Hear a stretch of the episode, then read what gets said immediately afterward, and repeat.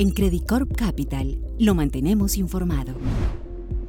Bienvenidos al podcast de Research de Credicorp Capital. En esta ocasión hablaremos del mercado laboral de la región andina, los retos que se enfrenta, su situación actual y cuál es el camino por recorrer hacia adelante después de la pandemia.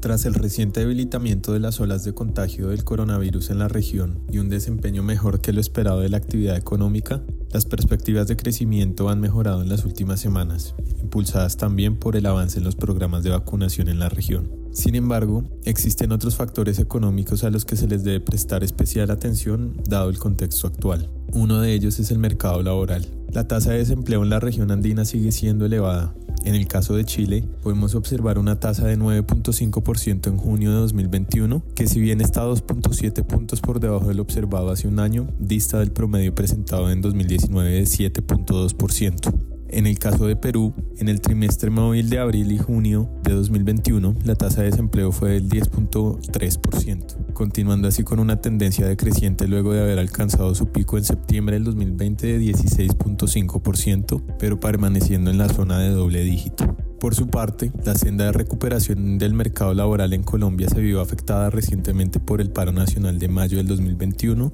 y la tercera ola de coronavirus.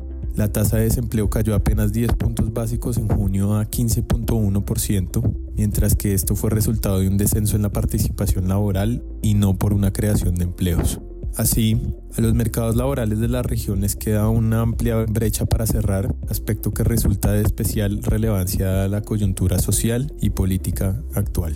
El mercado laboral sirve a veces como una proxy en tiempo real del potencial descontento social que puede tener una población, mientras que este también suele ser instrumentalizado en el debate político en épocas electorales por estos días, además, nos servirá como un indicador certero sobre la profundidad de la cicatriz económica que nos dejó la pandemia. Un lente que estamos usando precisamente para medir dicha cicatriz es la brecha entre el número de trabajadores activos actuales versus lo que se observaba antes de la pandemia. Para el caso de Chile, esta diferencia es de 912 mil trabajadores, equivalentes al 10% de la fuerza laboral actual.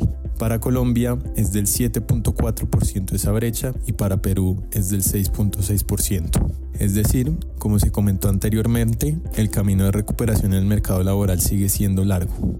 No es secreto que el principal motor de la creación de empleo es un avance en la productividad de la economía. En ese sentido, el crecimiento económico de corto plazo, al ser más de carácter de recuperación que de expansión, no es por ahora un buen indicativo sobre el futuro del mercado laboral.